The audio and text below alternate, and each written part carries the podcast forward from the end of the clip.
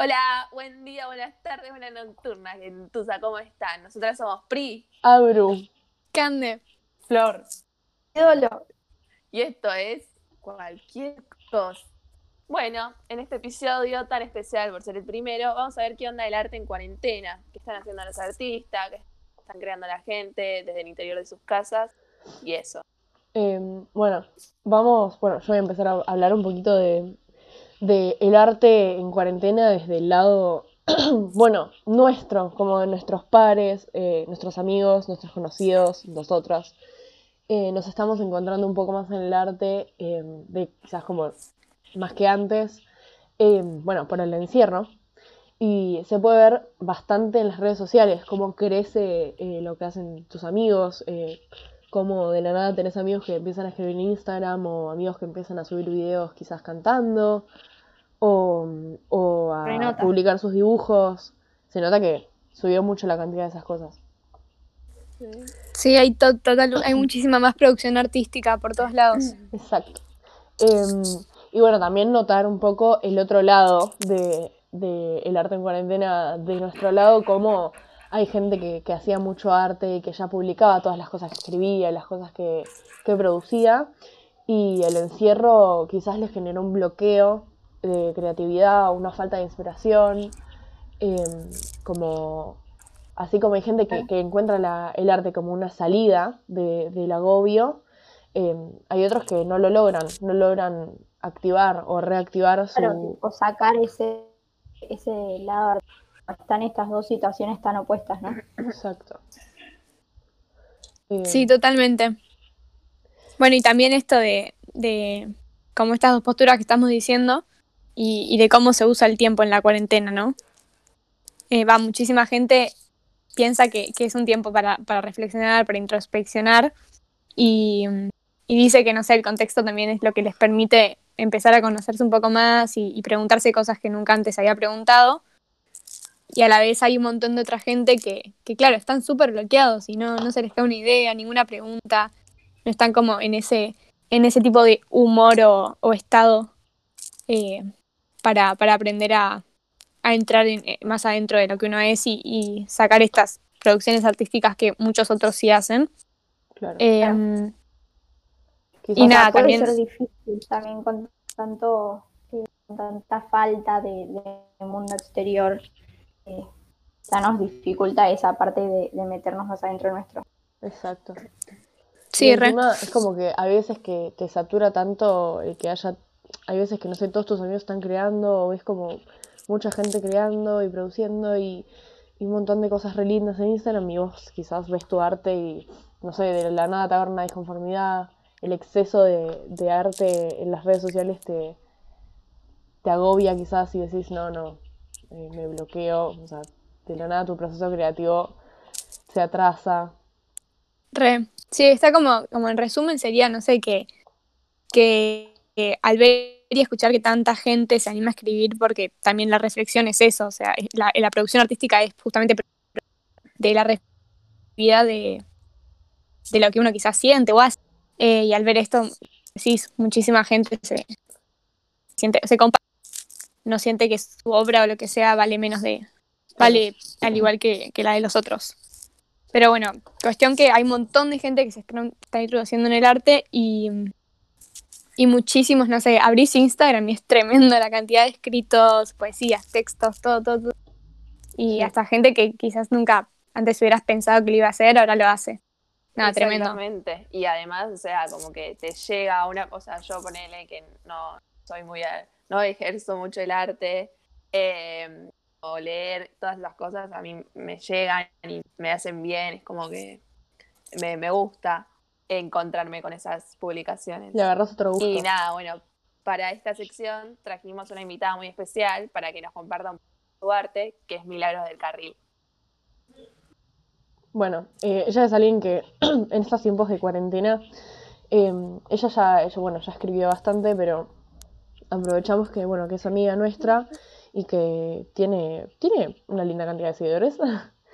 Eh, aprovechamos para que ella nos cuente un poco cómo fue su proceso creativo y, bueno, nada, lo que ella haya pensado y No, no, no. o no en la, en Sí. la cuarentena. que nos comparta eh, un poquito de su arte.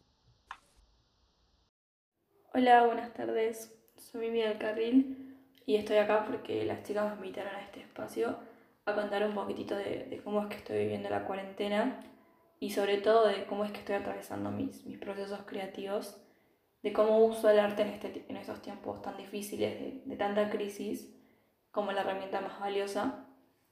Eh, para empezar, quiero contar un poquito de cómo soy yo, para que se entienda también mucho de, de qué es lo que reflejo en mi arte. Soy una persona súper sensible, las emociones me, me invaden muchísimo y eso de, de todo el, el amor que le tengo al dolor y, y del dolor que le tengo, que me causa muchas veces el amor, son como mi fuente natural de creación. Y a veces odio sentir con tanta intensidad, ¿verdad? Pero después me doy cuenta que, que sin todo eso no sería capaz de, de crear todo lo que creo. Y, y en estos tiempos uno suele bloquearse bastante, desmotivarse, se- te va toda la inspiración, pero, pero a mí al contrario, en este tiempo de cuarentena creo que se me potenció bastante, eh, porque yo pienso al, al arte como salvación y sanación, es como mi pequeño manual de supervivencia en un mundo tan caótico y, y creo que sin eso no, no podría, creo que directamente no podría con nada de todo lo que pasa. Em, nada, escribo poesía, tengo una cuenta en Instagram donde comparto todos mis escritos.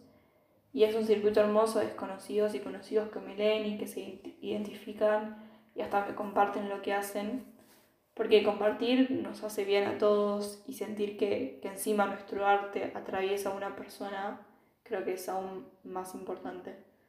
En esta cuarentena el espacio virtual, que fue algo que odié bastante, en este caso fue una gran ventaja porque tuve la oportunidad de interactuar con muchísimas personas y, y pequeños artistas como yo, así que estuvo bastante bueno.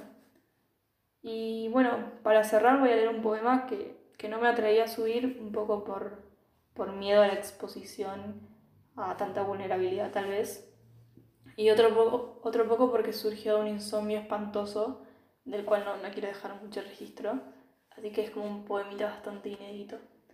Creo yo que es como un gran resumen de, de cómo se encuentra mi alma en este tiempo y, que va a terminar por decir todo lo que en este momento tal vez no me está saliendo a decir. Bueno, dice así.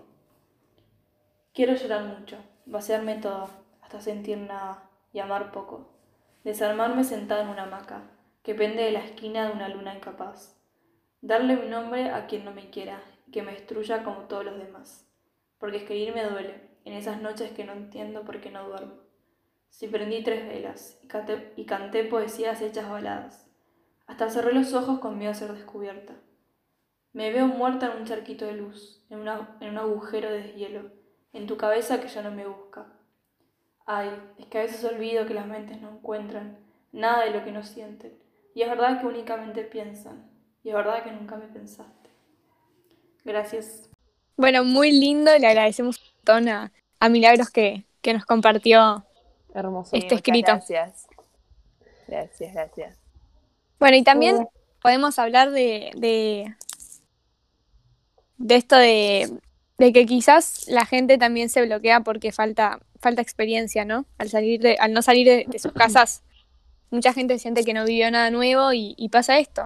El- la estadística de la cantidad de gente que hace arte quizás puede bajar también, ¿no? No, no Claro. solamente es como una, un bombardeo de, de arte, sino que, lo como dijimos antes, hay mucha gente que no, que no vive el arte tan, tanto como en algún momento lo hizo. Exacto. Y más que nada eso, que, que, eh, hay gente como, como Mimi, por ejemplo, que logró eh, encontrar eh, eh, durante la cuarentena como eh, esta inspiración que usa para escribir, así como otros, nada, quizá no les, no les está saliendo tanto. Eh, no solamente la gente normal desde su casa, sino también los famosos tuvieron que buscar distintas formas para poder llegar a sus seguidores y poder transmitirles su música. Por ejemplo, haciendo vivos, recitales o distintos festivales. Algunos de los ejemplos eh, son Fito Páez y Conociendo a Rusia, que hicieron recitales eh, desde su casa, Ahí online, estamos donde escuchando un poquito de. mucha gente se pudo Estoy unir. Rusia. Otro ejemplo es Woz, que lanzó un EP de cuatro canciones que se llama Tres Puntos Suspensivos, el cual produjo y grabó completamente en cuarentena. Sí, hizo un gran trabajo también y muy difícil desde su casa, Sí, es pero un, tremendo. Es Claro, un re tema el, el cómo los artistas producen y empiezan a, bueno, nada, a elaborar estas ideas y estas nuevas alternativas en cuarentena. Y bueno, producir un disco o un EP en, en cuarentena debe ser un, un trabajo bastante complicado. Bueno, Sí, también la, la gran Mm. repercusión que esto tiene, ¿no? sí, Con el público. vamos a, vamos a escuchar un fragmento de un tema de voz, de este, bueno, de este nuevo EP que se llama Alma Dinamita. Nuestro favorito. Exacto. Bueno, lo vamos a poner un poquito. Cada vez que yo no lo encuentro en mí, eh, voy a vos para revivir. eh, yo voy a estar ahí, yeah. siempre podés venir. Ella camina con su viajero, entre desastres y prisioneros. Cuando el destino se pone austero, sale al rescate lo verdadero.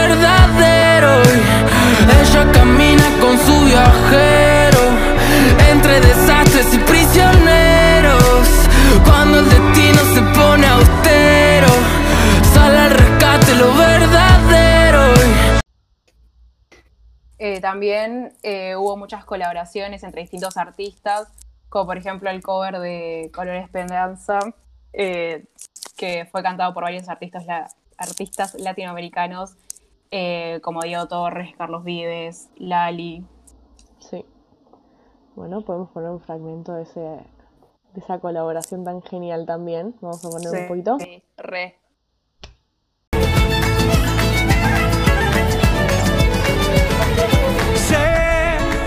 Hay en tus ojos con solo mirar que estás cansada de andar y de andar y caminar girando siempre en un lugar.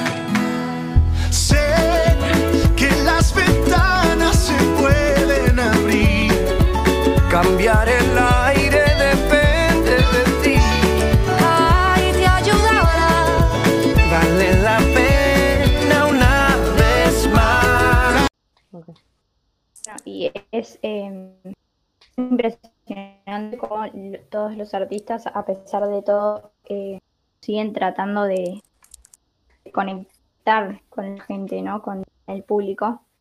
Eh, que en estas circunstancias de, de aislamiento total es muy difícil.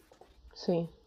O sea, tener que esforzarse a encontrar alternativas, como quizás el, el estrés que, que debe ser para, para un artista, tener que seguir satisfaciendo al público, eh, nada, siendo un artista famoso que no tiene la misma manera de, no sé, de generar ingresos, el lado económico también debe ser un tema bastante delicado. Claro, eso es todo un tema.